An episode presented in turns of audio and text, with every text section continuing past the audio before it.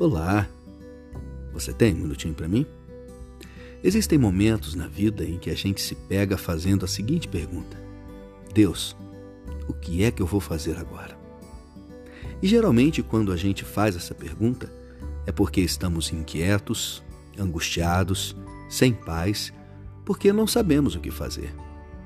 Entretanto, é justamente nessa hora que temos que seguir o conselho bíblico que diz: Coloque toda ansiedade no Senhor, porque Ele tem cuidado de você. Quando você não souber o que fazer, não fique com o seu coração ansioso, angustiado e muito menos desesperado.